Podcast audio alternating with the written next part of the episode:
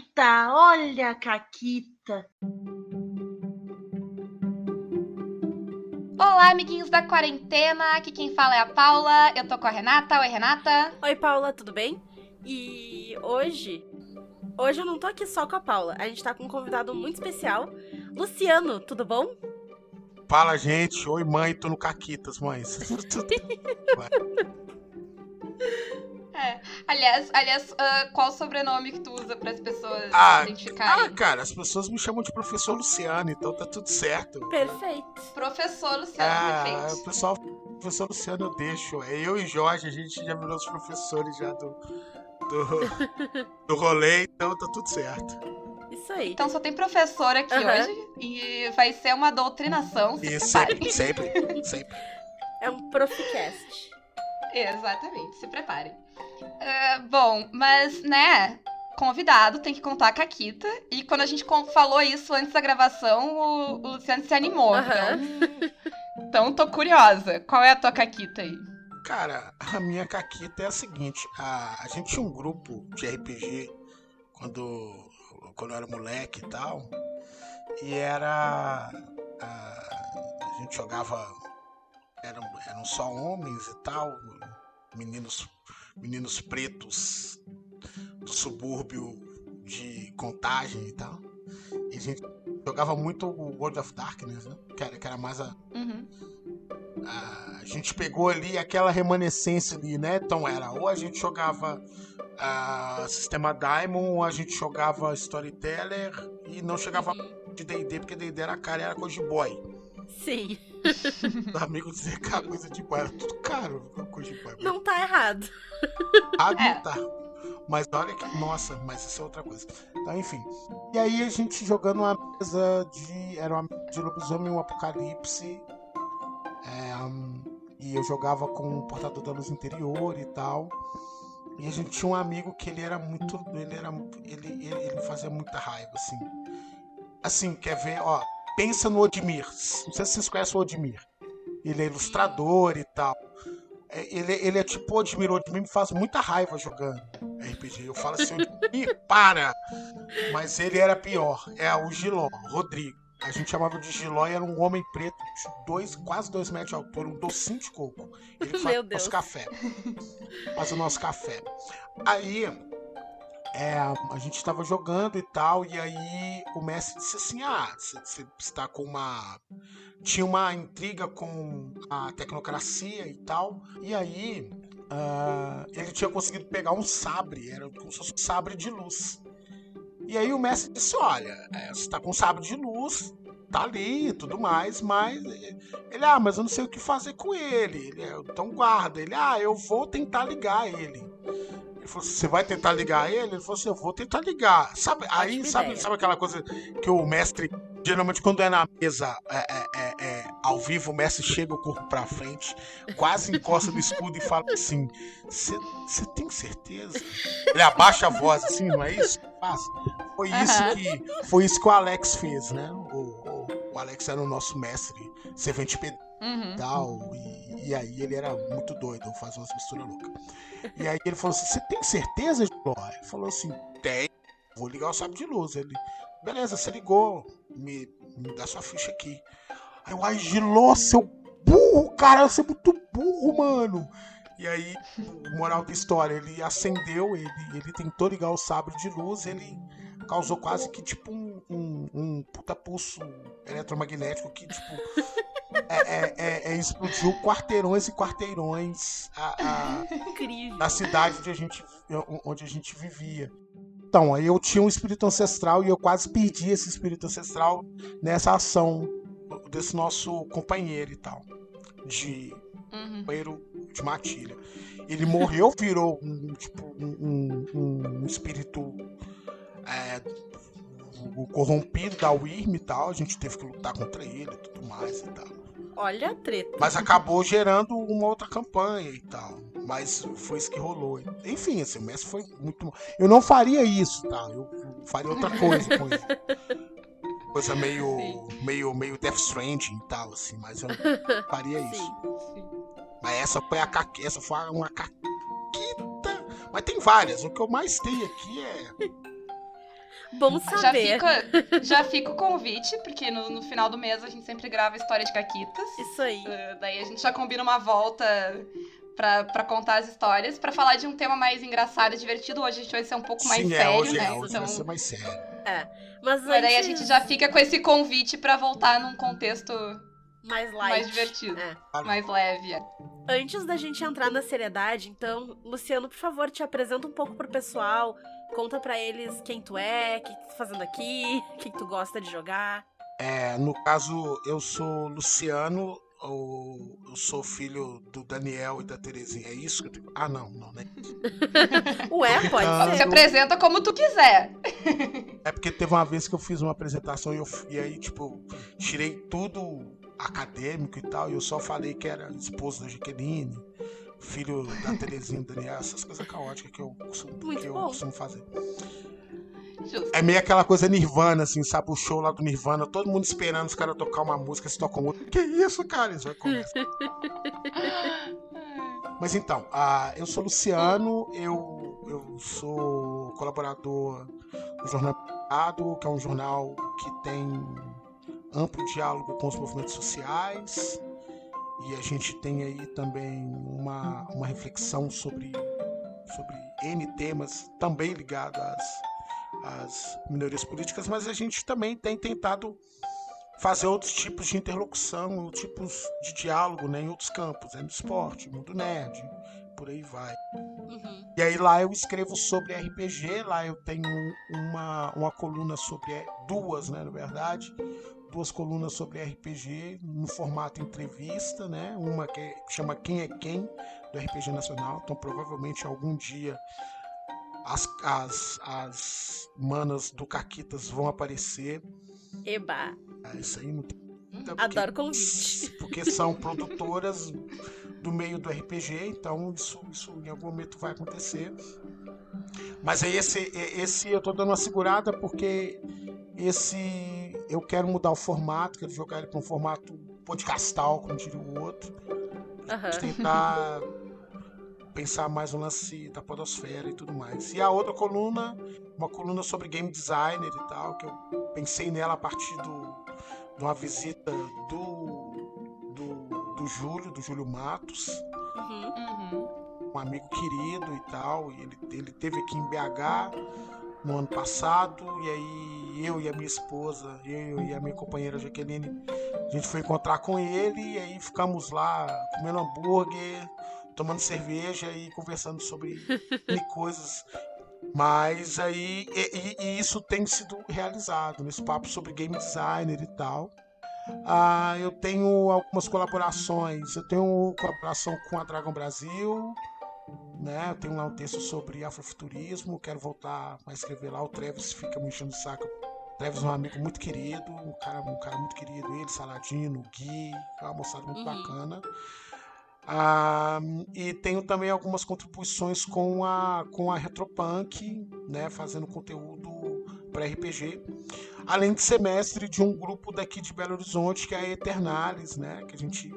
Bem naquele formato de jogarta e da roleplayers, né? Que a gente é, é, participa de eventos, né? Como, como, como mestres, para poder participar de, de, de- Enfim, né? Mestrando e tudo mais. Ah, desculpa, e o mais importante, foi mal, o mais importante, o mais importante, principalmente para quem é de Porto Alegre, vai adorar que eu diga isso. Eu torço pro Clube Atlético Mineiro, que é um eterno freguês, tanto do Grêmio quanto do Internacional. Sim, claro. Ah, até teve, teve aquele jogo. Teve aquele jogo em 97. Não, não, teve aquele jogo em 97 que o Danley defendeu três gols. E.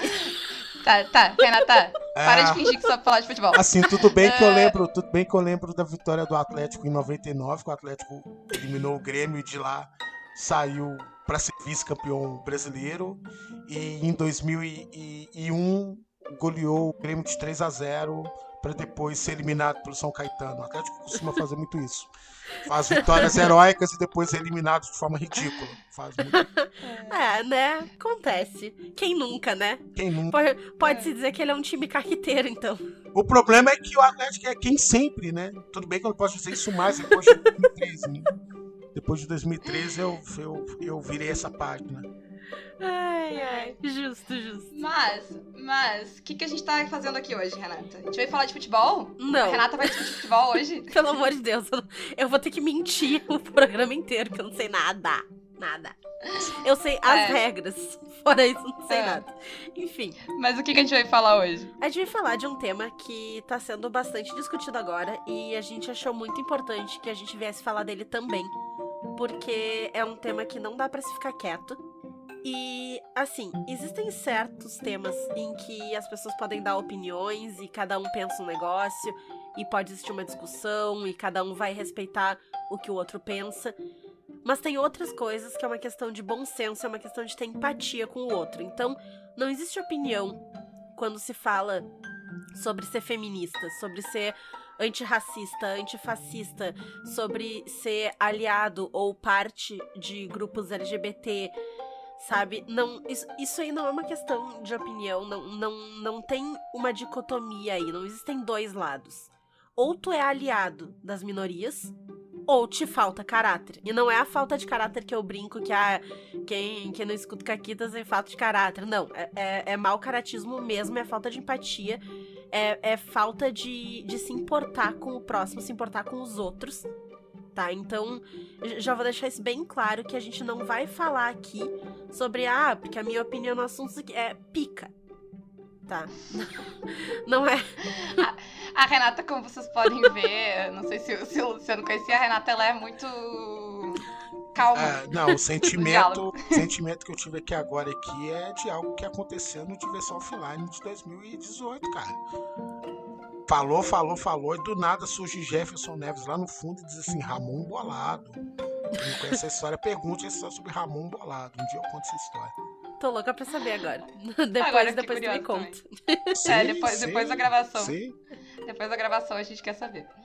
Ah, as outras pessoas depois ficam motivo pra elas irem lá te seguir. Ah, e sim, verdade, verdade. Tem que, tem que manter o mistério. Sim, Aham. exatamente. Bom, né, eu acho que a posição do Caquitas não é muito mistério pra ninguém. A terceira palavra da nossa descrição já é feminista e a gente, desde o princípio, quis fazer um podcast pra falar com minorias. Né? A gente tá sempre aqui batendo na cabeça dos homens brancos cis hétero e eles continuam ouvindo. Tô Uhum. maravilhada. Não sei o que acontece, mas parabéns, obrigada. Amamos nossos Parabéns por ouvintes. fazer o mínimo. mas então, mas a- aqui a gente é feminista, a gente é antirracista, a gente é antifascista, a gente. né, A Renata é né, LGBT, eu sou L no só aliada. É ele no caso, né? Mas. Enfim, gente, então eu acho que tá bem claro, né? E como a Renata falou, tem as coisas que não, não ah, não estamos aqui pra discutir. Se tu acha que qualquer um desses nossos posi- posicionamentos é polêmico ou debatível, tchau. Quem Vai ficou? procurar outro podcast. Não, mas ficou? pera aí, vamos dar um tempo pro pessoal sair da sala. Ah, tá. o pessoal sai da sala. Então. Isso aconteceu Ah, comigo uma vez. Eu comecei a falar sobre movimento negro e ditadura. que Eu estudei Uhum. movimento negro e ditadura militar, civil militar. E aí eu comecei a falar, comecei a entrar no tema. E os meninos e, e- e os meninos, a maioria, foram saindo e tal. Aí eu dei um tempo para eles saírem. né? Aham. Eles saíram, aí mas- ficou, ficou os caras minguar e tal. Ficou os cadinhos. Eu falei, bom, então agora a gente conversa.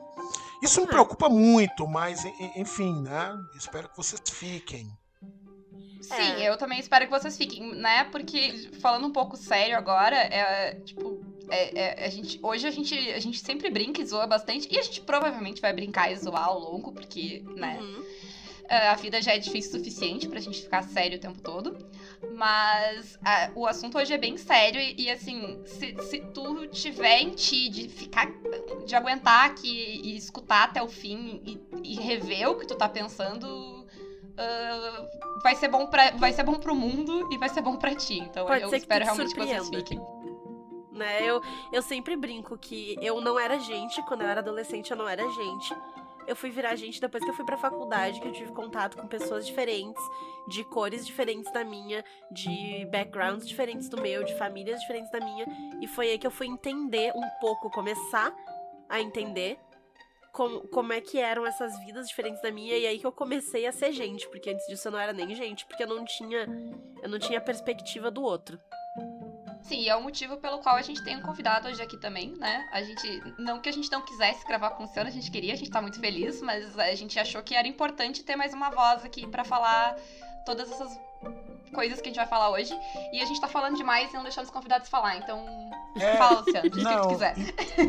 Então, eu acho que tem, acho que tem algumas questões que eu acho que ah, que eu acho importante a gente abrir e que vai inclusive servir pra gente, pra gente enquanto militância, que é um lance, por exemplo, né, que é o que, é o, que é o lance do caráter, né, ou da falta de caráter. A gente sabe que existem inimigos, isso está posto, isso existe. Mas existe algo que é, o, que é, que é a sociabilidade. Uhum. Bom, ah, provavelmente eu com 15 anos de idade, ah, provavelmente não, certo, é certo que eu, eu tinha um modo de abordar as minhas colegas que, se não estava dentro daquilo que eu desejava, a, a resposta ia sempre vir com um palavrão. Vocês estão ouvindo? Então, é assim, Uhum. Sim, sim. é, Sim. é, e aí, assim, sempre ia vir com, ah, quer saber então? E aí, né, todos falavam, Uhum. todos os impropérios do mundo. Eu tenho algo comigo hoje que, que, pô, eu, tô com, eu faço 38 anos de, de, de idade, dia 9 de junho, semana que vem. Eu faço eh, eh, 33 um dia depois. 33 não, 32. Já tô me envelhecendo. 32 um dia depois. aí, pô. E tem, e- e, Vamos comemorar. E aí, assim, é, uma das coisas, e eu como professor, né, e, bom, e a gente como professor, a gente sabe, a gente escuta coisas que, né, às vezes o aluno diz coisas assim que a gente olha e fala assim, não, calma, peraí. Uhum. Geralmente eu digo pra ele assim, fala, independente do tamanho do absurdo, diz aí. Aí ele Uhum. diz assim, ah, professor, porque na ditadura teve dois lados. Eu falo, você tá errado. Não teve dois lados na ditadura. A ditadura teve um Uhum. Estado, um Estado que reprimiu, oprimiu, e houve reação. Uhum. Todas as lutas a- a- a- anticolonialistas da, a- nas colônias africanas, por exemplo, ou, ou nas colônias asiáticas, em algumas colônias asiáticas, elas, elas foram sangrentas e não é porque não é uma questão de dois lados. Tem um lado oprimido, tem um lado que, que não é ouvido, independente da forma como esses grupos resolvem se levantar. Mas eu acho que independente disso existe uma sociabilidade. Nós somos, olha só, assim, pra vocês terem uma ideia. Ah, uma vez eu estava no carnaval, só pra vocês entenderem, eu gosto muito de tipo, fazer esses paralelos com a minha trajetória, mas não para ser individualista, mas para tentar alcançar uma estrutura. Aham. Ou, ou o modo como a gente é, é- é ensinado por instituições e tal. Eu tava no carnaval, né?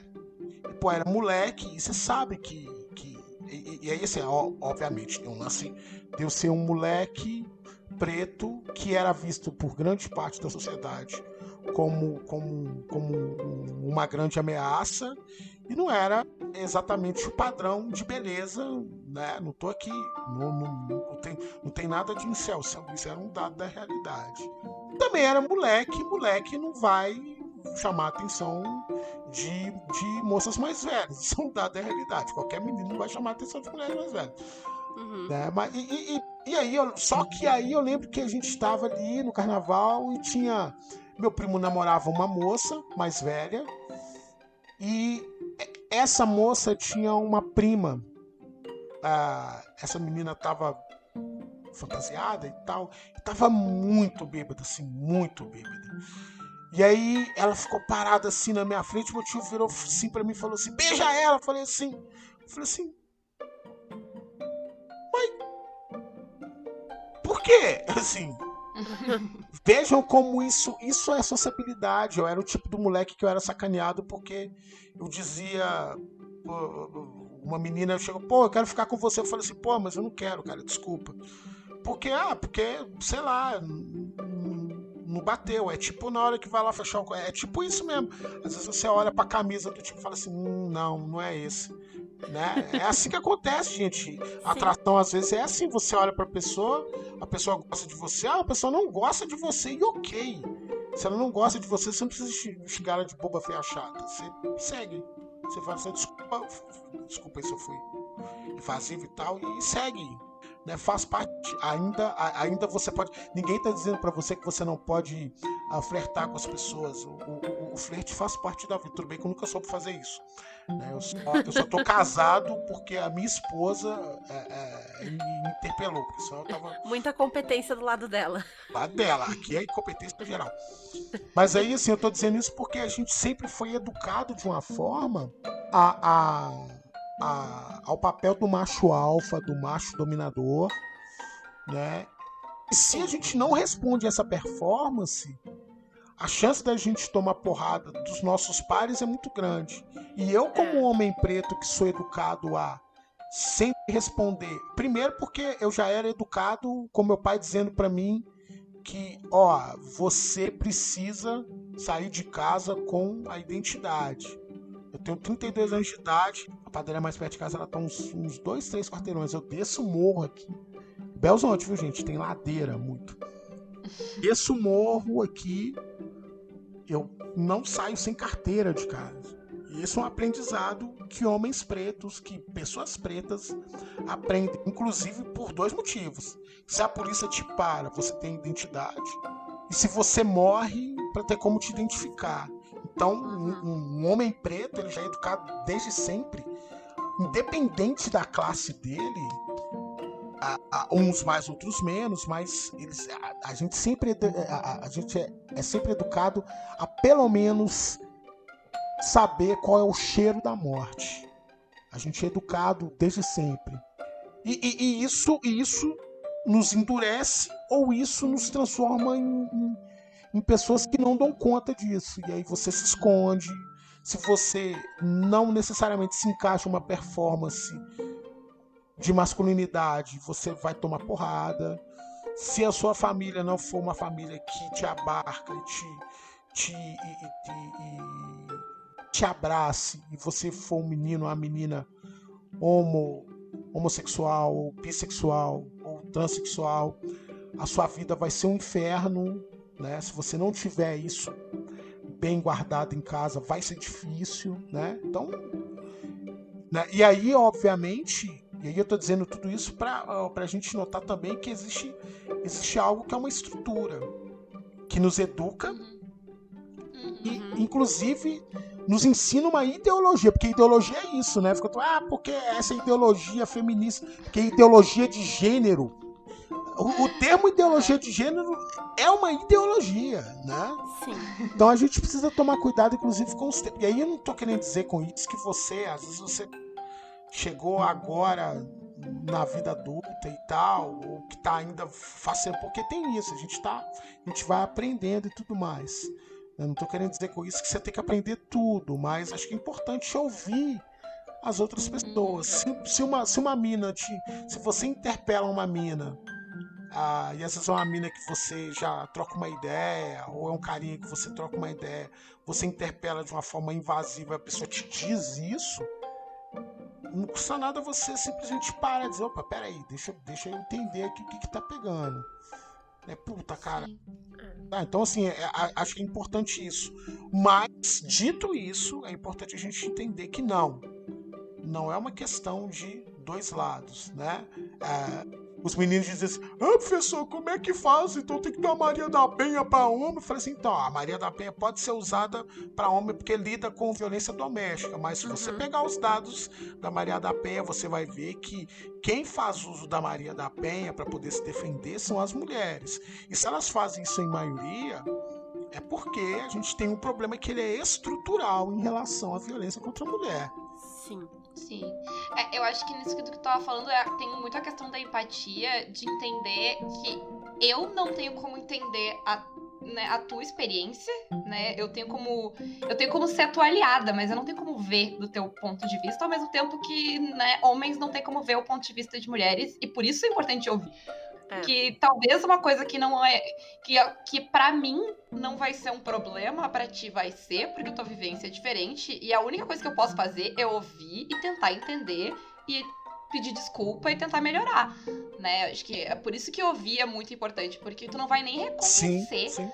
a questão, né? O, o problema às vezes, tu vai reconhecer quando ele é mega escroto e agressivo, mas o problema mais sutil, talvez vai te passar despercebido, justamente porque não é tua realidade, né? Veja e vejam como a vida em comunidade, de fato, ela nos enriquece ao ponto da gente passar a olhar para outra pessoa de uma outra forma, né? Então, eu, 15 anos de idade, provavelmente eu olharia para uma mulher trans e olharia de forma pejorativa. Convivendo no espaço que eu convivi, tendo um tio homossexual e, e- e convivendo com, com a turma dele, com aquela moçada toda que estava lá e tentando aprender um pouco mais daquele, daquele espaço e hoje vivendo com uma galera da comunidade LGBTQIA+, eu aprendi a observar o outro com ainda mais cuidado.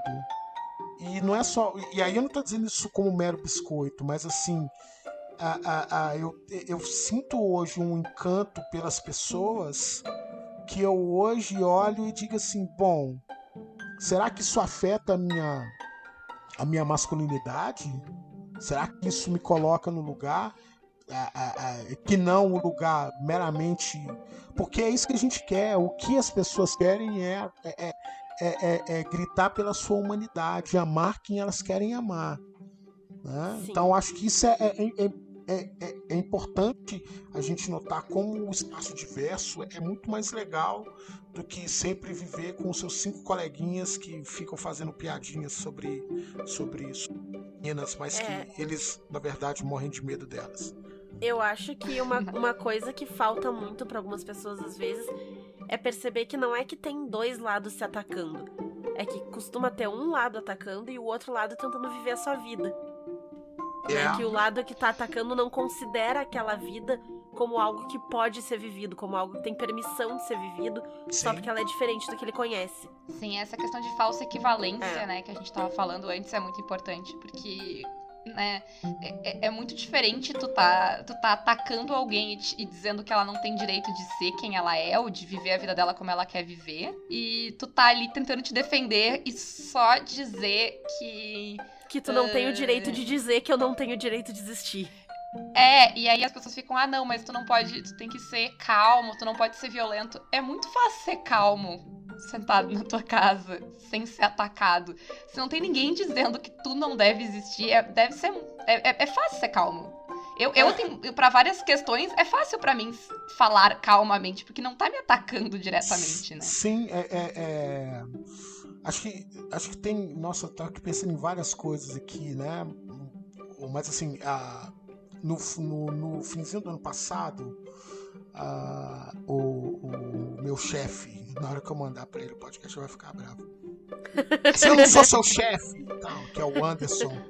O Anderson, ele é o, o idealizador do Jornal Empoderado. O Anderson começou a se aventurar com RPG e tal, tava se encontrando ah, ah, com com um grupo de, de, de amigos super legais, né, que estavam que abraçaram ele, né, pra poder jogar e, e- e- em um desses encontros, era o último encontro deles, teve amigo oculto tal, sabe, aquela coisa toda e aí o Anderson sofreu um- uma atitude racista e- e os meninos não sacaram, assim, né?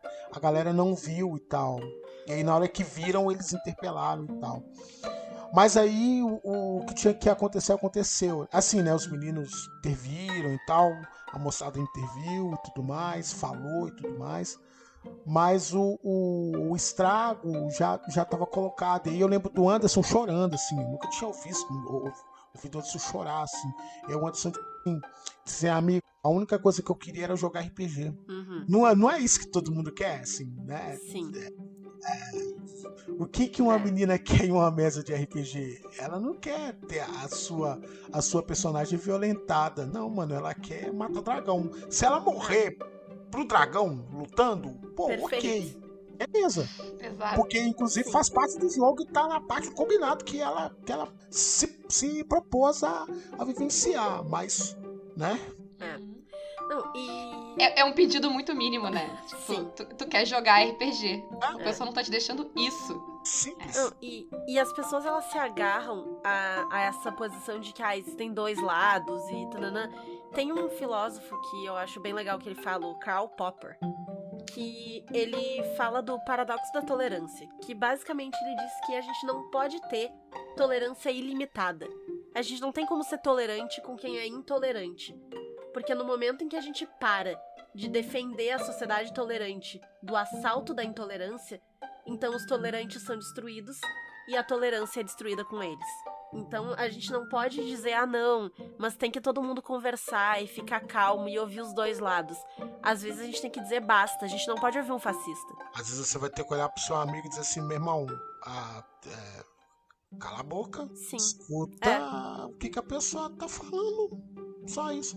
E aí, e isso não. é- A Nina Simone tem uma, tem uma frase muito boa que ela diz assim: a gente tem coragem. A, a gente, é, é algo mais ou menos assim: a gente tem que ter coragem para poder entender que quando o, o, o amor não nos serve, a gente tem que levantar da mesa e ir embora. Sim. É algo mais ou menos assim, né? Se não serve, Uhum. a gente tem que levantar e ir embora. Só que ao mesmo tempo, eu tô cansado disso. Porque se eu começo a fazer isso, eu não tô mais nos lugares. E Uhum. as pessoas que Uhum. são tolerantes, elas estão ali. Então acho que é importante a gente entender essa ideia que o Popper traz, porque a, a, a- inclusive para a gente entender o que significa fascismo, o que, o que significa nazismo, né? Vale dizer, moçada, que ah, o, o nazifascismo matou toda uma geração de pensadores e pensadoras, né? Uhum. Ah, matou gente como ah, Garcia Lorca, matou gente como Mark Bloch, matou gente como Walter Benjamin. ah, esse Estado pregresso matou a Rosa Luxemburgo, ah, botou na cadeia e viveu na cadeia a vida inteira, até a morte, se não me engano. ah, Antônio Gramsci, e aí, ah, mas você só tá pegando escritor de esquerda e tal. É porque o movimento era anti-esquerda. Era anti-comunista. Sim. Chega naquela. Não Né? tem- a gente não tá falando mais de direita e esquerda. Sou um cara que na minha graduação eu li Norbert Elias, li Roberto da Mata, que são, são, são grandes liberais, grandes homens de direita. Não é disso que a gente tá falando mais. A gente tá falando de algo que, que nasce como principal mote o apagamento do outro. Uhum. É, e é isso que a gente tá dizendo aqui, que a gente não vai debater e não vai ver outro lado, porque não existe outro lado, tá? É, o- é o lado, tipo.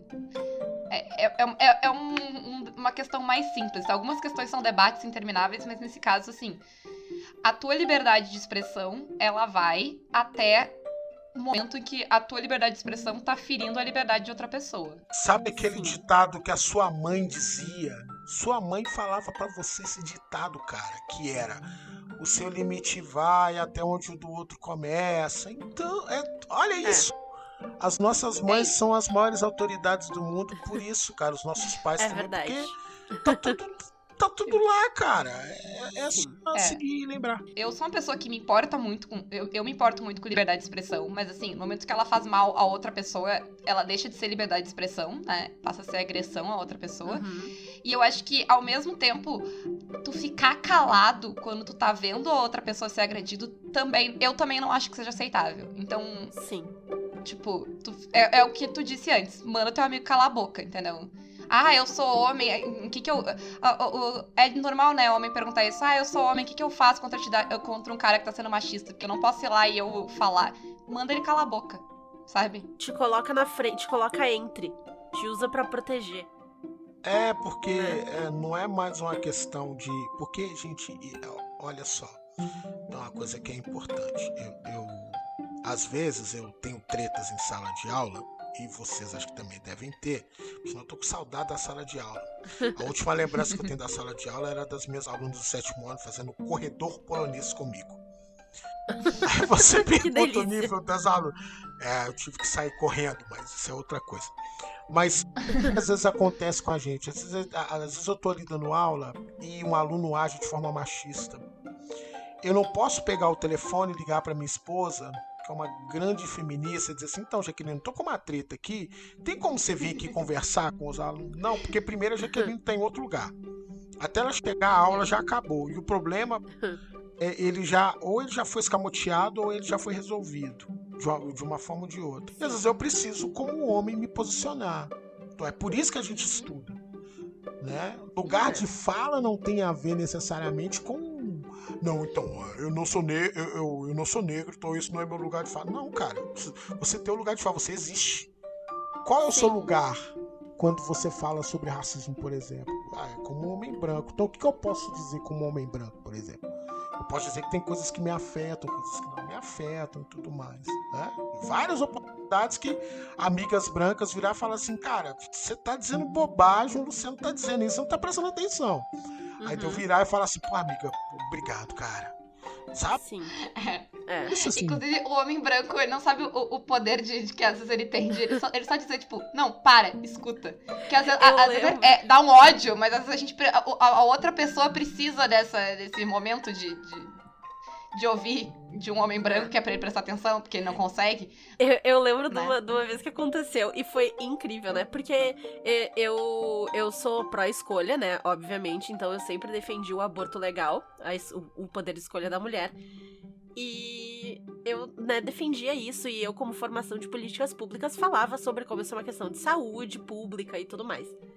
E aí, uma vez eu tava almoçando em casa, muitos anos atrás, e meu pai, falecido, cancelado, vira pra mim e diz: Olha só, tava lendo na coluna do Davi Coimbra que o aborto é uma questão de saúde pública. Eu, ah, tá. Ah, tá bom. Eu tô aqui há anos falando. E agora porque o filho da puta do Davi Coimbra falou um negócio, tu escuta. Ah, tá bom. Ah, fiquei tão braba. Tão braba. Mas vê como é importante ter aliados que vão, inclusive, somar vozes que estão ali dizendo para poder. Agora, tem uma outra coisa que é: a mulher tá ali dizendo, a mulher tá ali dizendo, ninguém escuta, o cara diz a mesma coisa. Agora, Nossa, que Aham. genial! Meu Deus, isso é genial! Agora você, Sim. babando, a menina tá ali falando ali faz duas horas, ela tá falando a mesma coisa, você não ouviu, seu louco? É. Eu acho que. não- não- eu não sei, pra mim não me parece um conceito tão difícil. Tu somar a voz e tu, tipo, tu ajudar, tu, tu dar a voz, que tu tomar a voz. Me Uhum. parece muito simples, eu não sei. a- a- tal- talvez não seja, porque as pessoas agem como se não fosse, mas É. me parece muito É, simples. não, mas eu acho que não é porque a gente é, inclusive, ensinado a isso, né? A gente, é- a gente é, é, é, eu sou eu, eu sou professor de educação física, então Uhum. a- a- o lugar da corporalidade é o lugar do apagamento do corpo, principalmente do corpo de meninas e de corpo de meninos que não que não performam essa masculinidade Uhum. Do macho alfa, né? Então aí, é, e aí às vezes o que, que acontece? A aluna já chega dizendo assim, ah, eu não sei fazer, professor. Eu falo assim, mas ah, você, a- você aprendeu a ler quando você chegou na escola? Não, não sei. Então o que, que aconteceu? Eu aprendi a ler. Então aqui vai acontecer a mesma coisa. Esse que é o lugar do aprendizado. Mas aquilo que é anterior tira dela a condição de existência do próprio corpo. A gente tá falando, vocês acabaram de falar do aborto, por exemplo. E a gente não tem direito. A, né, a gente, no caso, obviamente, mulheres e homens trans, né? Não Uhum. tem direito a, a- ao corpo enquanto escolha a gravidez, por exemplo, né? Mas na hora que nasce, o Estado não te garante Não ampara. A- o melhor amparo de existência, né? Isso é, e- e- esse sim é um paradoxo. Esquisito. Sim. Uhum. E a gente tá falando de todas essas coisas. E a gente tem o costume aqui no Caquitas, não sei se vocês sabem, de falar de RPG. E É, vezes. Ah, de vez em quando a gente vejo- fala. Esse povo não vai falar de RPG, não? Então, tudo isso que vocês ouviram até agora foi pra dar o contexto, eu acho, do que a gente vai falar de RPG agora. isso, né? 40 minutos depois. Mas eu diria uma coisa, Paula e Renata, que é o seguinte: tudo isso permeia, é preciso que a moçada entenda. Tudo isso que a gente fez aqui agora é o que permeia a mesa de RPG.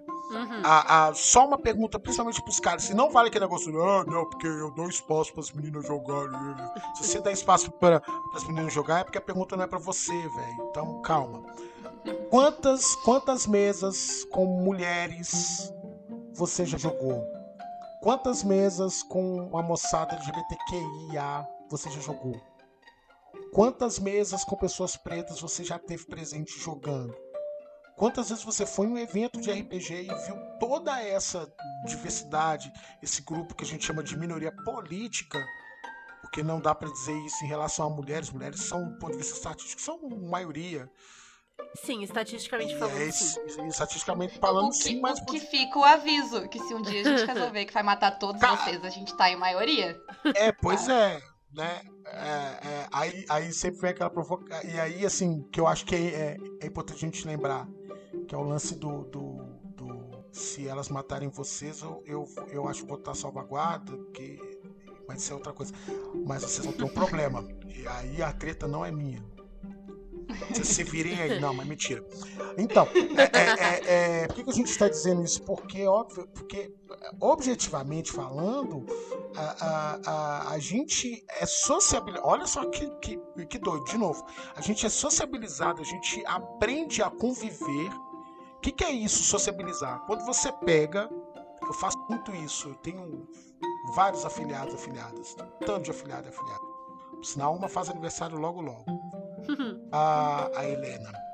Eu Parabéns. tenho. Eu te, é, já tá chegando o aniversário dela já. Terrível. Chegou um dia aqui em casa aqui, meu Deus, achei que a casa ia cair. Saudade da bagunça dessa turminha. E aí, o que, que acontece?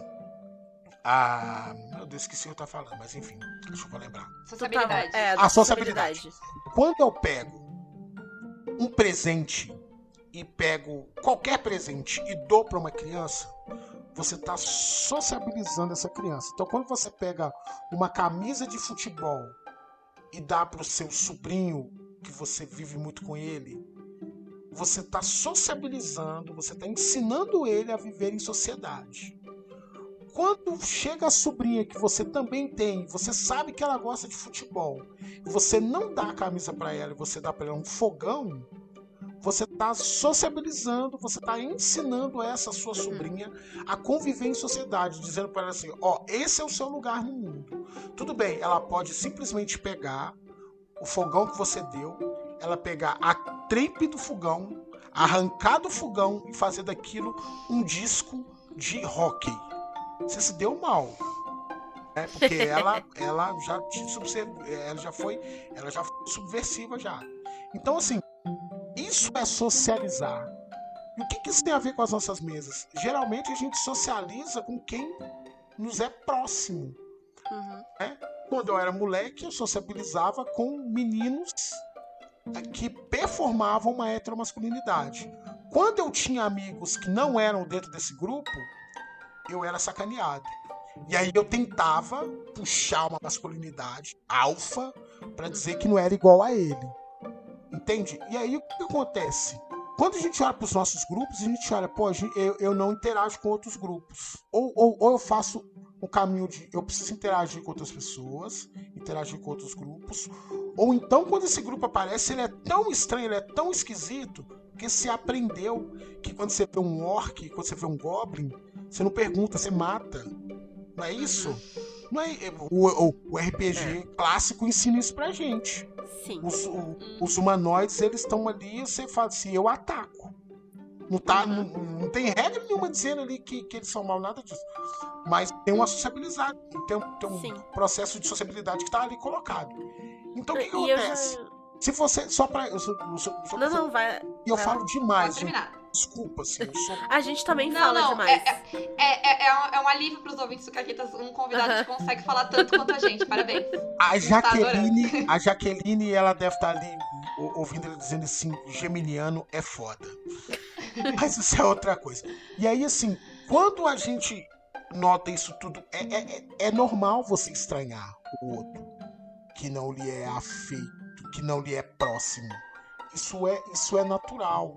Com todo mundo é assim. Uhum. Eu cheguei na escola onde eu dava aula Eu abaixava.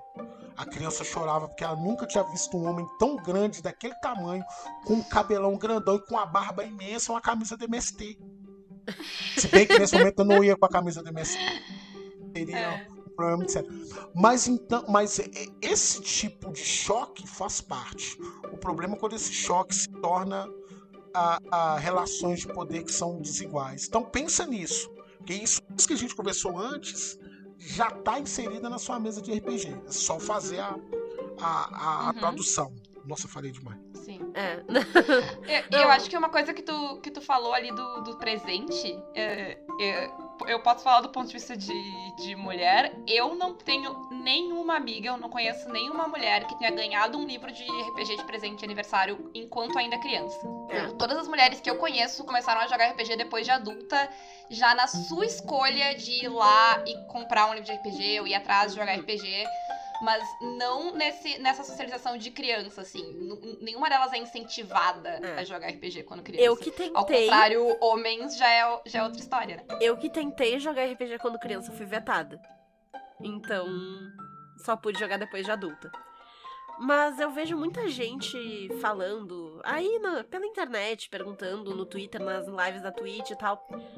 Como é que eu faço no meu RPG? Eu tenho como fazer a minha mesa ser apolítica, a minha mesa ser neutra, a minha mesa não, não representar nenhum tipo de coisa? E assim, a não ser que tu vai fazer uma mesa onde os jogadores estão todos dentro de um buraco, batendo em bicho o tempo inteiro? Não. Né, Eu acho que a- uma coisa, se é pra tirar alguma coisa, assim, por mim, deste programa, é que tudo é político, gente. Nada é apolítico. Tu tá sempre sendo político. E tu Sim. tentar ser apolítico é ser político. E é, uma Sim. e é um posicionamento político bastante problemático, que Uhum. causou muito dos problemas que a gente tá vivendo. Sim. A tentativa de não ser político e de ser neutro eh, causou muito dos problemas que a gente tá vivendo Exatamente. hoje. Porque Uhum. a gente precisa ser político, a gente precisa saber que a gente é político, que tudo que a gente faz é, É. né, é, um, é, uma- é um posicionamento político. Então a tua mesa de RPG, por mais que ela seja só tu batendo em dragões, ela é política. No caso, a nossa mesa de bater em dragões é muito política. Ela é bem outra política. Eu tive um É. professor na, na faculdade, o André Marenco, professor de ciência política. E incrível, é muito inteligente. E ele dizia que, na verdade não é ele que diz, mas foi ele que me ensinou, eu não lembro quem é que diz, se eu, e vocês souberem me avisem. Mas que não adianta a gente não gostar de política e não se interessar por política. Porque aqueles que nos governam se interessam. É, não, e tem mais que isso. A gente está no meio de uma pandemia. Se você não se interessa por política, olha só o grande problema que a gente tem. Porque a ideia era ficar em, em- em isolamento social. E a gente tem uma grande parcela da população brasileira que não pode ficar em isolamento social porque elas precisam de trabalho. E aí, se você tá saindo para poder trabalhar. é- é- é, e isso te afeta diretamente. Se você tivesse em casa com o auxílio, por exemplo, você não iria precisar sair de casa, Tava seguro? né? E, e você ia Uhum. estar seguro. E aí, ou segura. E aí o que, que acontece? É, é, essa é a política, é, e aí a gente tá falando de política institucional. Uma Uhum. coisa que eu sempre falo, sempre falo, que é o seguinte: uma, vai ter alguém que vai ouvir isso, que já ouviu isso de alguém, ou às vezes ela pensa isso. Tem um carinha que eu sempre gosto, assim, desde quando eu entrei na graduação. Esse cara chama Paulo Freire. Oh, se você quiser botar agora sobre todo. Aí, esse cara, ele, ele, não só ele, né, mas outros eh, pensadores e pensadoras diziam que dizem que a, a neutralidade é uma grande mentira. Tudo aquilo que, que, que é. ah, tudo aquilo que você faz tem um sentido, tem uma intencionalidade. Ô, gente, ó, DD. Vocês estão ouvindo, meninas? Sim. Uhum. A gente tá Tudo só bem, tudo bem. Tipo assim, eu tenho essa mania maldita de chamar, ah, tipo, mulheres que eu já tenho mais contato de meninas. Às vezes é. E aí eu Não, é acho que- tranquilo. A gente, A a gente gente usa também, a gente também. é. A gente usa gurias sim. o tempo todo, é normal. É, é, e aí, o que, que acontece? Ah, vamos lá. Gente, você tem um grupo que entra em masmorra, que entra em dungeon, mata bicho, pega riqueza, não tem casa, não tem emprego e vive aceitando emprego de gente que você não conhece na vida. Ô, véi, se isso não é uma prática política, eu não sei o que, que é mais. Um grupo de aventureiros. Você vive assim? Você não vive assim. É lógico que você não vive assim.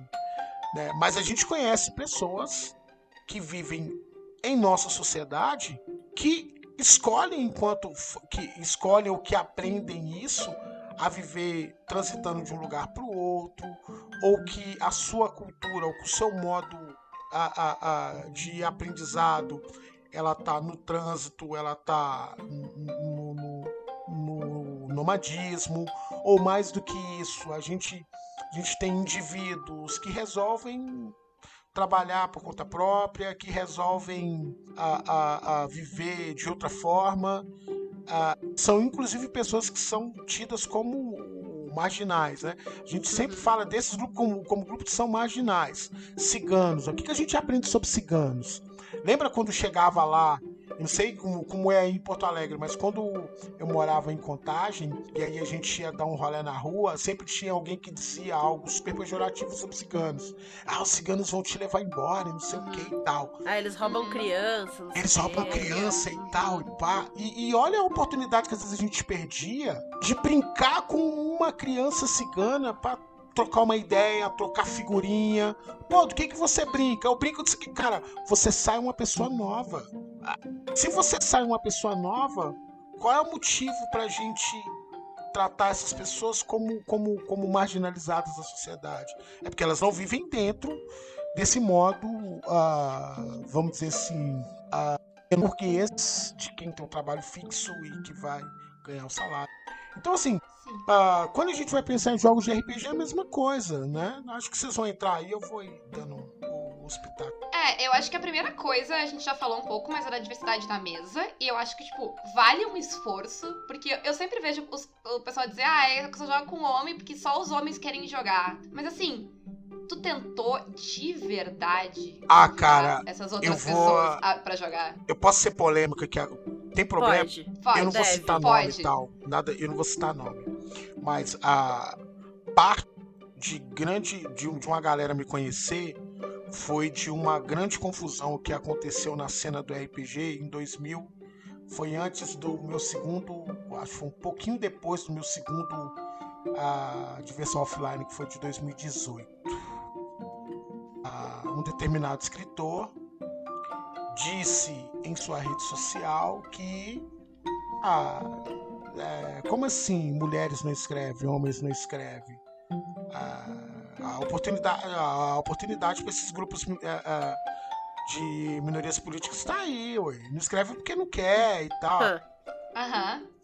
Ah, e aí, né? E aí eu lembro que eu fiz uma live que ela, né? Muita gente odiou, muita gente gostou e tal na época. E aí o que eu dizia era algo que a Otávia Butler me ensinou.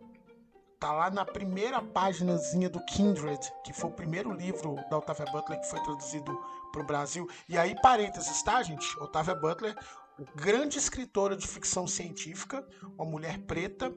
Ela escreveu esse livro em 1979. Ela morreu em 2006.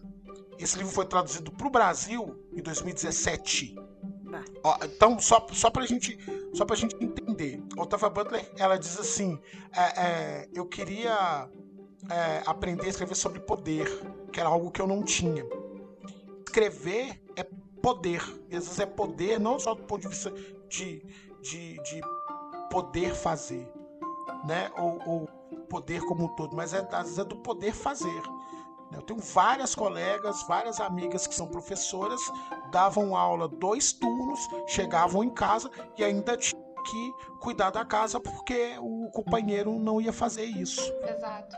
Uhum. Veja, imagina para uma mulher ter que escrever isso e apesar do encosto em casa conseguir escrever. Vejam como, então assim, é, não é simplesmente do ah eu procurei, né?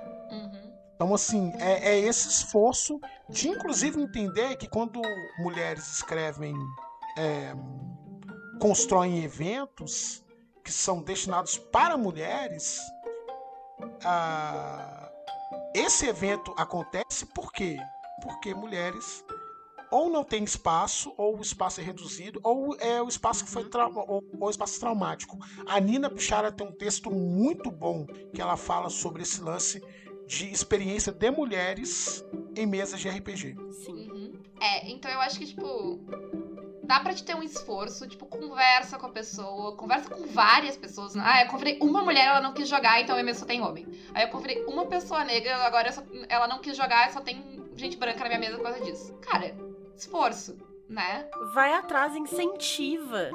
Às vezes o seu espaço não é seguro, às vezes o seu espaço. É, É. exato. E às Rever vezes. o teu espaço. Às vezes não necessariamente é o teu espaço, mas a pessoa não tem certeza se o teu espaço é seguro, porque Sim. todos os espaços que ela tentou frequentar chutaram ela na cara. É, eu acho que, tipo, é muito importante isso de tu tentar, tu, tu se esforçar, conversar, né?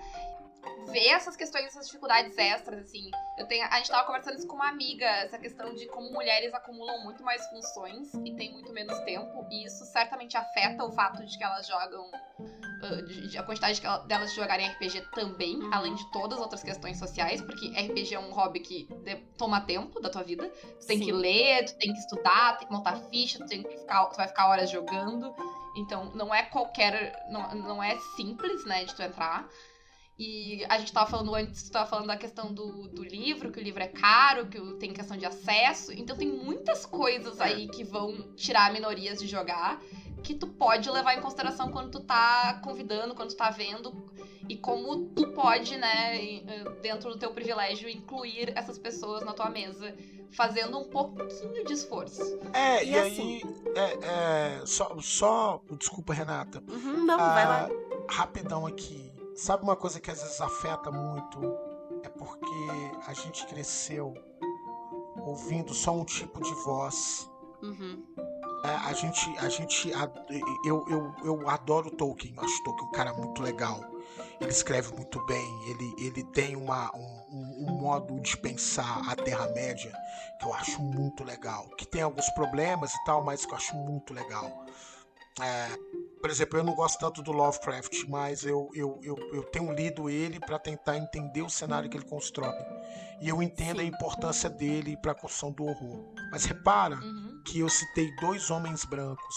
uhum. Aí vem aquela pergunta que eu adoro fazer. E aí, uma vez eu quebrei a cara porque eu fiz essa pergunta e eu, e eu tive uma resposta linda. Quantas escritoras negras você leu esse ano? Uma vez eu perguntei isso num grupo de jogadores de RPG. Aí o cara virou pra você: Eu nunca li ah, mulheres. Eu li homens, mas mulheres eu nunca li. E, e- e isso, isso é importante, inclusive, sobre qual é o tipo de voz que você costuma ouvir. E isso vai te ensinando, lembra de novo, sociabilidade. Isso é estrutural. É, e, então isso vai isso vai te moldar, isso vai isso vai não é não é não é simplesmente moldar porque a gente não é uma tábula rasa, mas isso vai apontar para uma sensibilidade que talvez não é aquela que você está acostumado, para uma para uma sensibilidade que você não é nem está acostumado, mas um, uma sensibilidade que não foi te apontada. Lembra lá daquela história lá da criança cigana, né? Uhum. Então assim, acho importante a gente levar isso em consideração. Uhum. É, e aí a questão de tu jogar em mesas diversas vai ser justamente isso, sabe? Vai te trazer essa, essa convivência, essa so- sociabilidade, que é muito legal. Eu, eu, eu, sinceramente, eh, quando eu vejo foto, tipo, lá, abre o Facebook e aí tem a pessoa jogando e aí tem cinco homens brancos sentados na mesa. Mentira, não são cinco, geralmente são sete ou oito, porque mesa de homem branco hétero tem muita gente, eu não sei porquê. Ou Mas, então tem é- pouca, só que eles são tão parecidos e você acha que tem muita, né? Pode ser É o também. mesmo Cara. cara, ele fez uma montagem. Eu tô me vingando muito, cara. Vocês não estão acreditando. Nossa, cara, se eu te conto. Como diria o Mas, MC, assim- você não faz ideia, cara. Mas, Mas, mas assim, quando eu, eu, eu, eu vou te dizer que eu fico com pena da pessoa. Porque, tipo, eu acho que ela tá perdendo É. muito jogando nesse- nessa visão tão reduzida de mundo que eles devem. Porque eles não são só iguais fisicamente. Eles provavelmente são iguais Eles pensam igual. E- é, e aí não tem troca. É. E eu imagino que eles vão ter as mesmas reações às coisas. Não tem surpresa na mesa. Tu tá, tu tá tirando a graça do teu É uma RPG mesa mais jogando pobre, só com né? pessoas iguais a ti. É, é. E aí, isso, isso acaba refletindo também não só na composição da mesa, mas no que acontece dentro do jogo. Porque, por exemplo, tá? Cena, tu, tu vai montar o teu mundo de RPG. O que, que tu pensa? Ah, vou fazer aqui tem esse reino. Opa, peraí. Tu começou sendo político, tu tem um reino. Se tu tem um reino, tu tem um monarca. Se tu tem um monarca, tu tem uma estrutura de poder que já tá ali. Tu tem alguém que manda por algum motivo, pode ser por direito divino, pode ser porque a família tá ali há gerações, mas tu tem, eh, sabe? E tu sabe quem vai ser o próximo monarca. Então, tu já tá criando aí um desnível de poder em que existe quem reina e existe quem obedece. Então tu já não tá sendo apolítico aí, porque tu tem um reino. E as pessoas que estão jogando na tua mesa vão, vão mudar essa, essa visão, né? Uhum. A gente já contou várias vezes essa história de a gente jogar Curse of Strahd no grupo só de mulheres. E a, a história do Strahd, né, que é uma história famosa e velha já do D&D, que todo mundo já jogou, pra gente ela virou uma história de vingança. A gente, a gente se vingou de todos os homens trouxas que cruzaram a nossa Uhum. vida. Nossa, Com essa aventura de é muito- avatar pra ele. essa aventura é muito boa, cara. É. É incrível. É. Nossa. of Strahd é muito bom. Mas só pra. é, é, por sinal, eu tive uma turma que eu chamava essa turma de Baróvia, que era uma turma tão animada que eu falava assim: Bom dia, Baróvia! E eles não entendiam. eu vou contar pra eles. Gostei, gostei. Mas só pra bom. dar uma ideia bem que esse é um modelo de um tipo de monarquia. Porque Uhum. quando você vai pensar em monarquia em, em- em- em outros continentes, por exemplo, o rei existe, mas ela existe de uma outra forma. Né? Você pode pegar a ficção, por exemplo, o Pantera Negra. O Pantera Negra Uhum. T'Challa é um rei. Mas ele pode. Uhum. Ele teve o seu trono questionado por outro membro da, da, da nobreza ou de um, ou de um clã importante em Wakanda. E aí Uhum. você já, você, já, você já mexeu, mas ainda continua falando sobre política. E o mais Uhum. importante, né? Ah, falar sobre política é falar sobre a coisa que acontece na polis, a coisa que acontece na cidade. Sim. Uhum. Então, se você tá falando de RPG, você tá falando de sociabilidade, que você encontra com pessoas em uma mesa, você tá falando de algo que acontece na polis. A gente tá sem jogar do ponto de vista ah, ah, presencial, a gente não teve diversão offline esse ano, por exemplo. A cidade foi afetada. Olha só que louco. Tudo isso é político. Uhum. Uhum. Sim. E, e, a- e tem tem- temáticas e assuntos que tu pode tratar na, na, na tua mesa, né? A gente comentou hoje, até a gente tava lá na live do Pug, que tava falando sobre política também. Uhum. Mas a gente tava falando muito do, do Sétimo Mar.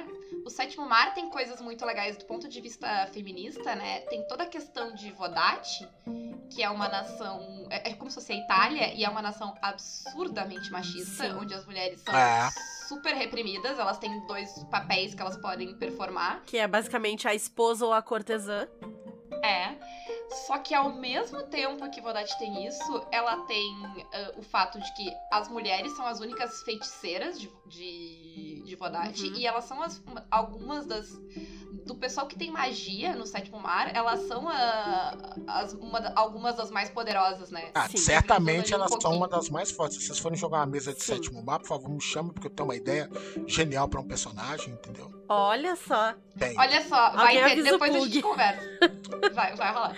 Ah, mas assim, vai ter, ah, né, elas são muito, muito poderosas e ao mesmo tempo, além de, além de ter elas muito poderosas, tem a organização delas, né? Tem as filhas de Uhum. Sofia, que é uma organização incrível. Eu, eu acho, eu amo, eu falo isso sempre. Eu já citei isso várias vezes aqui, mas eu amo a ideia de que a, a amante e a mulher do rei, do, do príncipe, se juntaram pelas costas dele pra Sim. formar uma organização feminista que É salva mulheres em Vodate. E aí, e o, que, o, que o, o que o Sétimo Mar tá fazendo aí é que ele tá abordando a temática do machismo, ele tá inserindo o machismo nessa história, mas ele não tá deixando a mulher como a vítima disso. A mulher, ela tem poder, ela tem agência. E é isso que se deve fazer quando se vai abordar machismo, fascismo, racismo, homofobia no RPG. Não é que tu não pode abordar, mas tem que ser o vilão. Eu não lembro quem é que foi esses dias que falou foi, foi tu que contou a história, Paula? Eu não sei, alguém contou uma história de personagem. De que alguém perguntou num grupo de Facebook. Eu li isso no Twitter algum tempo atrás, que alguém tava, tipo, muito bravo xingando, mas era. Alguém estava num grupo de, de Facebook do Twitter falando sobre qual seria a cotação de uma pessoa no DD, porque ele queria fazer um grupo de orcs que tinham escravos. E, eu, e as pessoas só estavam, tipo, oi? Pra ele, assim, que, tipo, é, é inacreditável, assim, que a pessoa tenha a cara de. A, eu não tô nem falando, pensando na cara de pau de fazer isso na mesa, mas de achar que é aceitável tu ir perguntar em público sobre isso, assim. É, uma Mas- falta de noção. É, mas eu acho que isso. E aí eu acho que isso também tem a ver com. Quando a gente fala de racismo estrutural, a gente fala sobre isso, assim, né? É daquilo que a gente não consegue explicar. Né? A diquinha de livro para quem quiser ler outras coisas e tal, né? Tem um livro chamado O que é Racismo Estrutural, do Silvio Luiz de Almeida. Quando eu falo livrinho é porque ele é pocket, tá? Mas ele é um livraraço. Assim. Silvio de Almeida fala que a em resumo, que eu não vou explicar, até porque a ideia hoje não é exatamente essa, o racismo é a ordem do dia. Então esse papo ele aparece porque a gente aprendeu enquanto sociedade escravocrata de algo que não foi resolvido. A gente viveu um processo abolicionista.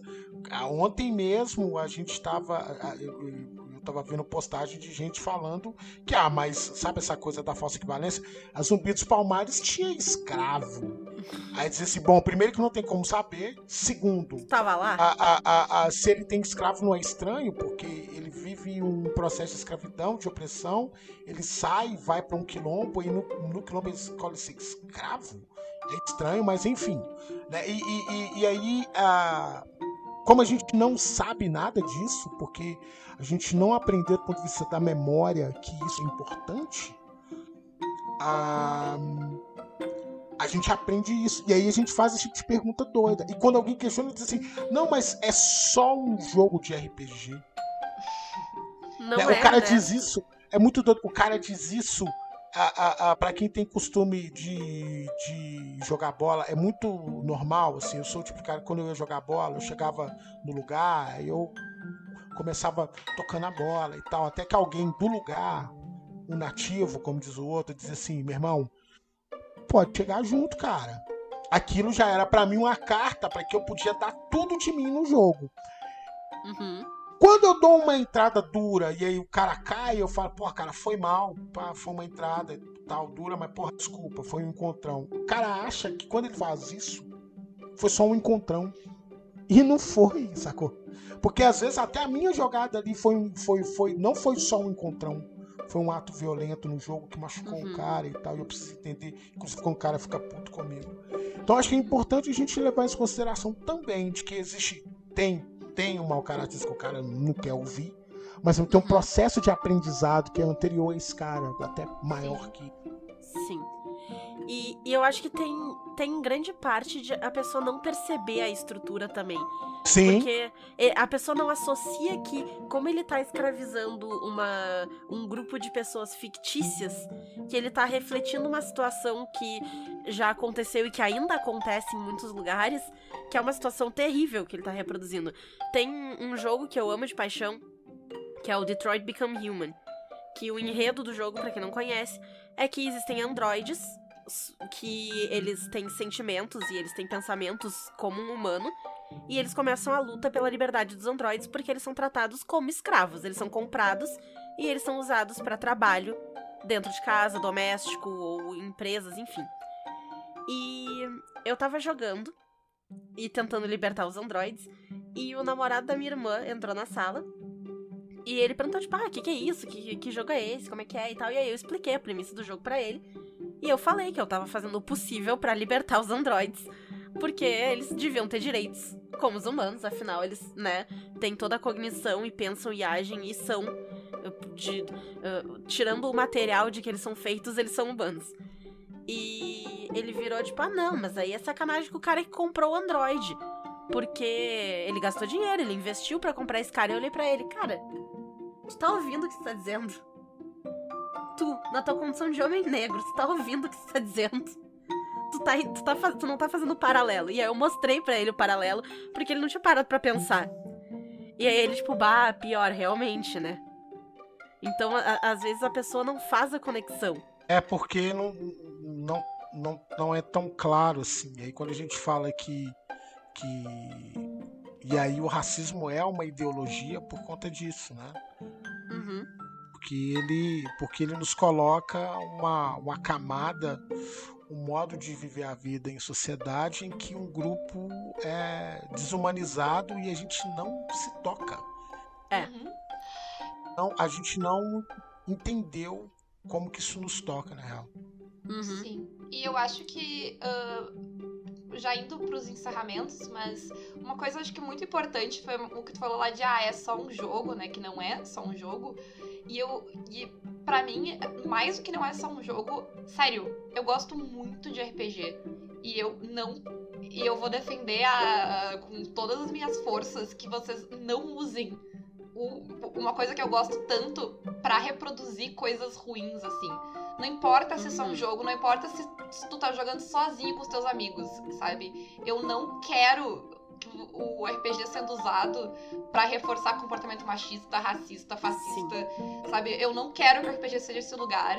E pra mim nunca vai ser só um jogo. Por isso que eu- a gente tá falando que o RPG é político. Né? Porque É. no momento que tu usa o RPG, por exemplo, ah, mas é uma sociedade medieval, é um jogo medieval, então só tem gente branca, então só é todo mundo machista, porque é medieval. Ah, mas estupro é normal. Vai se fuder!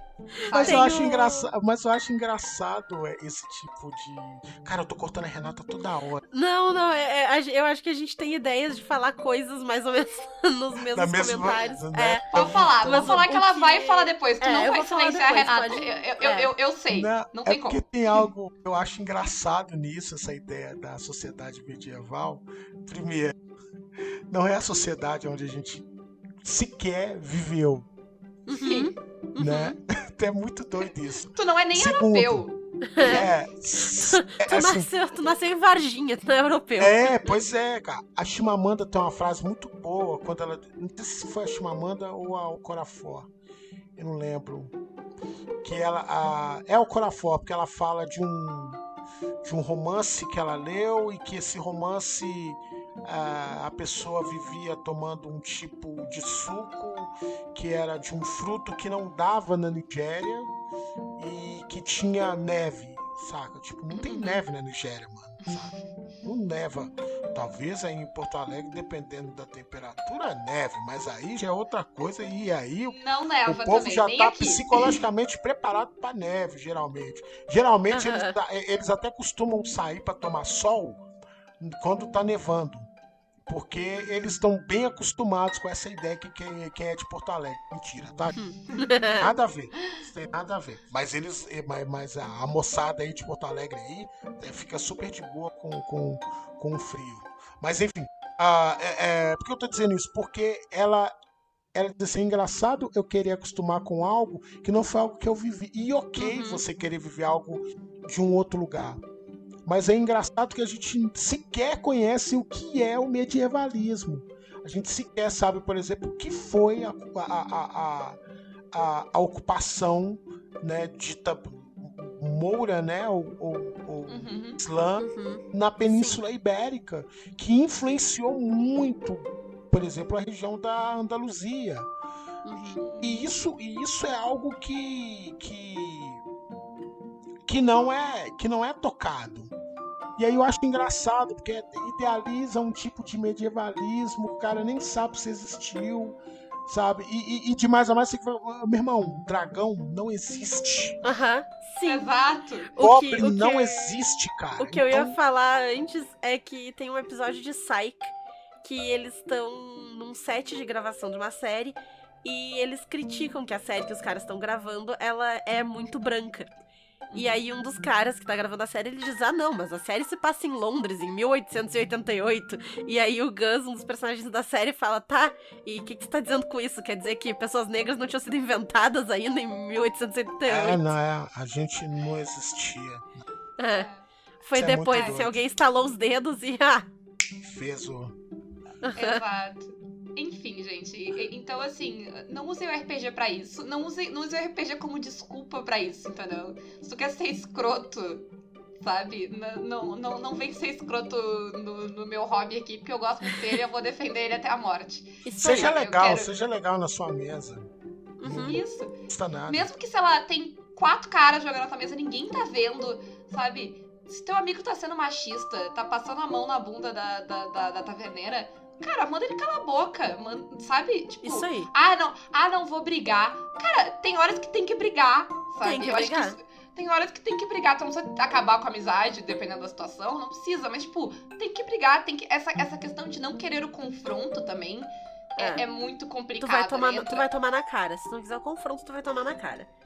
E- É. Ou alguém vai tomar na cara porque tu não fez nada. É assim, o que você pode fazer se ele passa a mão na, na bunda da taverneira é você dar a agência pra taverneira e dizer pra ele assim, mano, iniciativa. Pega a ficha do Aham. dragão e dá pra taverneira. Isso aí. Vai, gostei.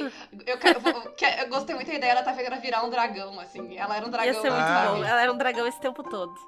Mas nunca, nunca vai acontecer nas nossas mesas, Paula. Não, Ninguém nunca vai acontecer nas isso. nossas mesas. Mas se alguém, se alguém tem uma mesa que tem um cara escroto assim e surgiu essa oportunidade, faz e manda essa caquita pra mim, por favor. Por fa- a, gente, a gente quer muito saber. Assim, assim- se tiver foto da cara do cara, eu não vou, eu não vou publicar, mas manda só pra eu ver, por favor. Eu acho então que a gente encerra na nota de que a intolerância não pode nunca ser tolerada, nem fora e nem dentro da mesa de RPG. Isso. E. Vai. Ah, e a gente, não, e a gente falou do, do, do Seven Sea e tal, mas eu queria saber de ti, Luciano, se tem alguns, tem sistemas que fogem um pouco desse, Ah, dessa, dessa vibe medieval tem muito. E- mágico. Eu acho que tem uma. Primeiro, né? O, o, jogo que vocês estão ou estavam jogando, não sei se vocês ainda estão jogando, que é God Save the Queen. Uhum. A gente- é, foi, foi o, o anterior. Júlio e Carol. Sim. Diga- Uhum. Inclusive o Júlio veio aqui falar com a gente já é, também. pois é. Júlio e Carol pensaram em algo que estava ali e estava desenhado nesse sentido, né? De que Uhum. é um protagonismo de mulheres. Vamos lá, sistemas. Eu acho o, o Shadowrun, acho que o Shadowrun aborda muito bem. Ah, engraçado, né? RPG não é por. Ah, tira. Não, aqui é só RPG, eu li isso hoje. Aqui, aqui não tem é, ideologia nenhuma, é só RPG. Eu falei, ah. Shadowrun. Aí eu fiquei pensando no próprio Neuromancer, né? Do William Gibson, que tem alguns problemas e tal, mas que tá lá o, o- o William Gibson fazendo uma crítica feroz ao capitalismo, ao consumo, à alta tecnologia, né? E o cara, enfim, mas isso é outra coisa. Shadowrun, acho que abraça muito bem essa ideia. Shadowrun ainda tem algo muito legal, por sinal, Shadowrun traduzido pelo meu amiguíssimo, querido Stefan Martins. Stefan mandou muito bem ali naquela tradução. Ah, o próprio Sétimo Mar, por sinal, o Sétimo Mar, um trabalho brilhante, brilhante Aham. da Maria Carmo Zanini. A Maria do Carmo Zanini é, ela teve muitos problemas com a galera da comunidade do RPG, que provavelmente nunca encheram o saco de alguém como Thiago Rosa, por exemplo, em relação. Normal, né? Não sei por que que isso aconteceu, por que será, né? Não vou dar spoiler, É não. um mistério. É um mistério. É. É como, como Uhum. lá o, o, o, o Antônio Avalone, fica o questionamento. A Sétimo Mar faz isso muito bem. Acho que no Menera também.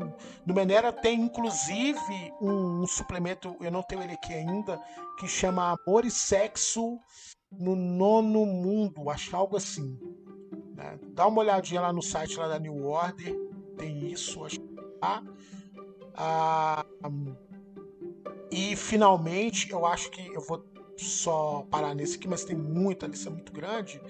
Ah, eu diria aqui que o, Arquivos Paranormais e o Deloyal, do Jorge, Deloyal, no caso, escrito com, com o Rafão, ah, são, são jogos que ele- a, a galera já tá ali dizendo algo. E eu acho que o game design ele tem que entender que ele tem responsabilidade sobre o conteúdo que ele bota na mesa do jogador.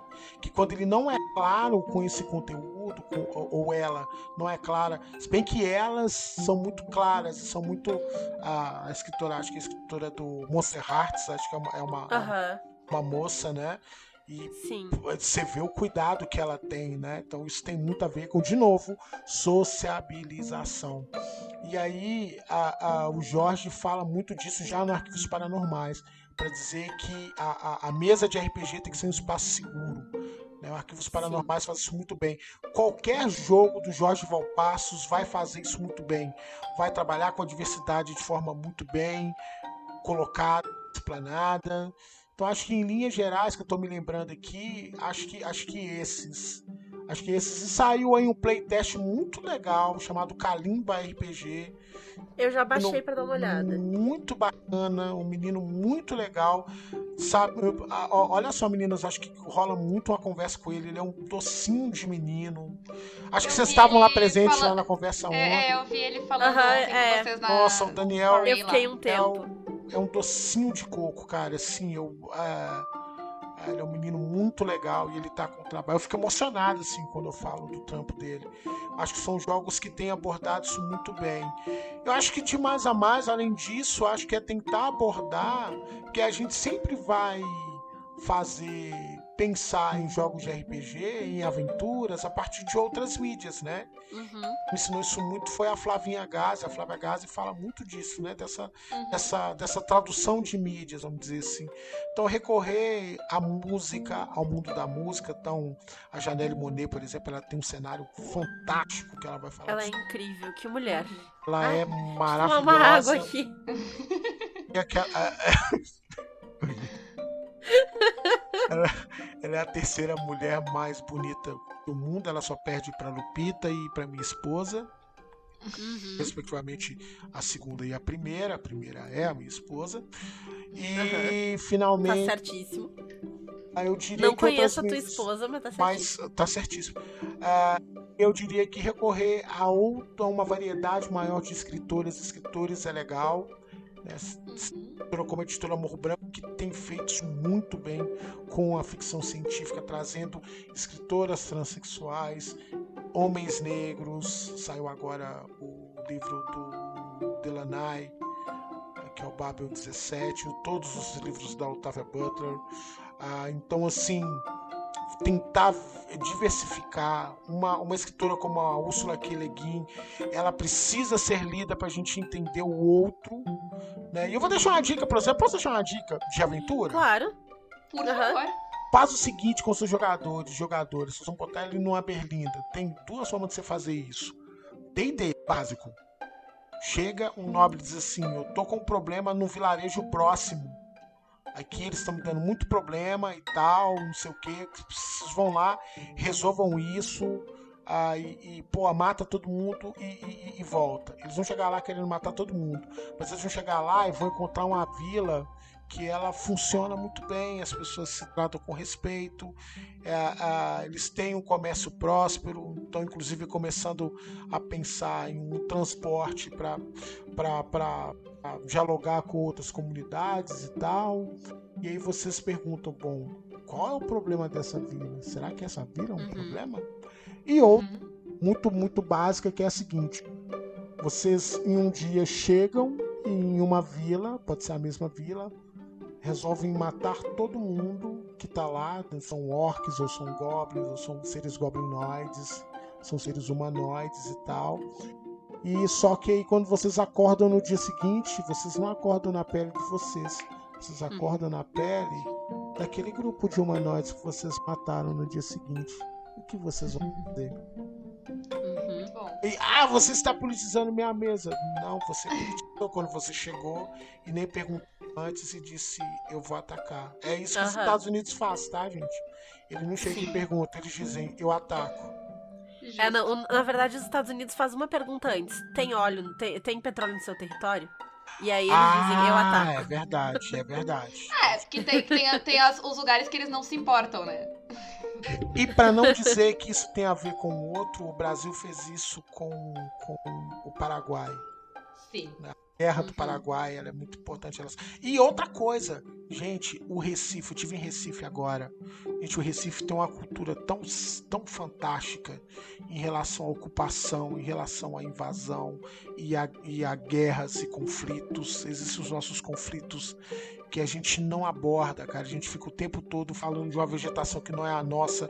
Uhum. Quem vê o cerrado e vê aquele cerrado, uma coisa louca, eu tive na Chapada ah, dos Veadeiros ano passado, a gente viu isso assim. A Chapada, que é um lugar. E a gente não aborda, a gente fica o tempo todo falando de neve. E eu adoro o lance da neve, acho foda. Mas, né, tem hora que a gente precisa mudar. E é isso. É, eu acho que sim. Eu acho que a gente conversou bastante isso com o Júlio, né? Estuda história pra montar tuas É. mesas. Vai ser legal. Vai, vai te trazer inspirações tenta- maneiras.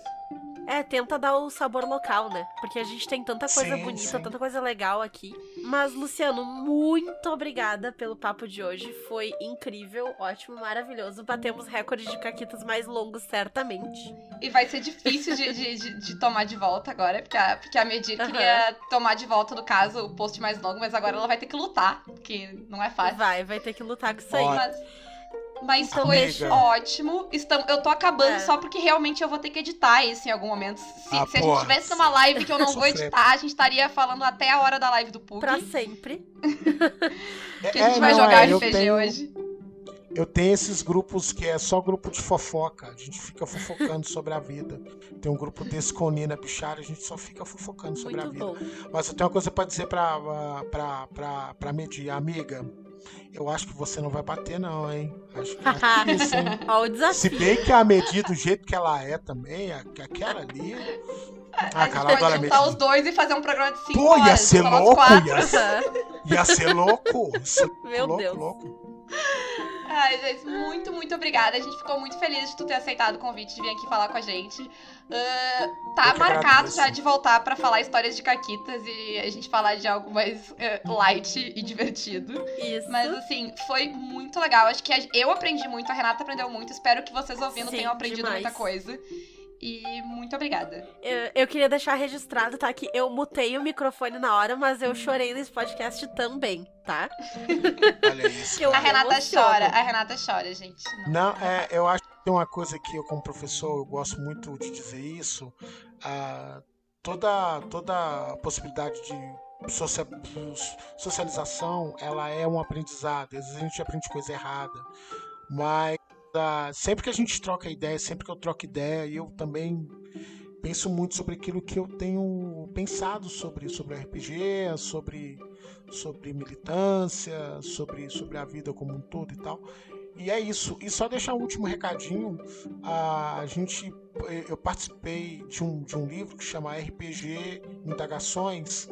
É, joga lá no joga, joga lá no Google. Teve o financiamento coletivo que acabou faz um pouco mais de um mês, mais ou menos. Sa- e, e vai sair pela editora Chá. E aí, ah, quem tiver interesse, né? Eu tenho, eu vou escrever. eu- aliás, eu escrevi um. Já escrevi, não tem que escrever mais não, pelo amor de Deus. É, eu, eu escrevi um texto sobre RPG e afrofuturismo, que é o tema que eu já tinha abordado na revista Dragão Brasil, número 144, se não me engano, que é a edição que, que a capa é o Driss, um dos Aham. meus ídolos do RPG. E hum, ah, tem muita gente legal escrevendo textos diversos. O Tefo tá lá escrevendo texto, a Eva Andrade tá lá escrevendo texto, o Thiago Rosa tem um texto maravilhoso lá. O Thiago Rosa, que é o nosso menino prodígio, eu falo que ele é, o- ele é o meu irmão mais novo. A Camila Cerdeira, tem, uma- um- tem uma moçada muito legal escrevendo texto. Se você tiver interesse, dá uma olhada, que às vezes acho que ainda rola de comprar. Tá bom? Uhum. É isso, pô, assim, eu tenho muito a agradecer, eu tenho adorado ouvir o podcast e, e é isso, pô, precisando aí, tô aí na área e me chamem pra essa, pra essa campanha aí de, de, de, de sétimo mar. E se for com o Lelê, já, já enche o saco dele lá, pô. O Lelê tá me devendo, Lelê tá me devendo Ele, tá, umas ele, tá ele tá te devendo mesa? pô, Ah, sei como é, sei como é.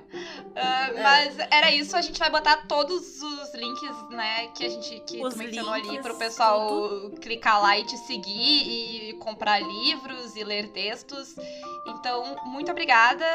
Ah, sigam o Caquita, apoiem o Caquita, sigam o Luciano e é isso. Ah, beijos. Beijos, tchau, turma. tchau. Fiquem bem, lavem as mãos. Beijo. Isso aí.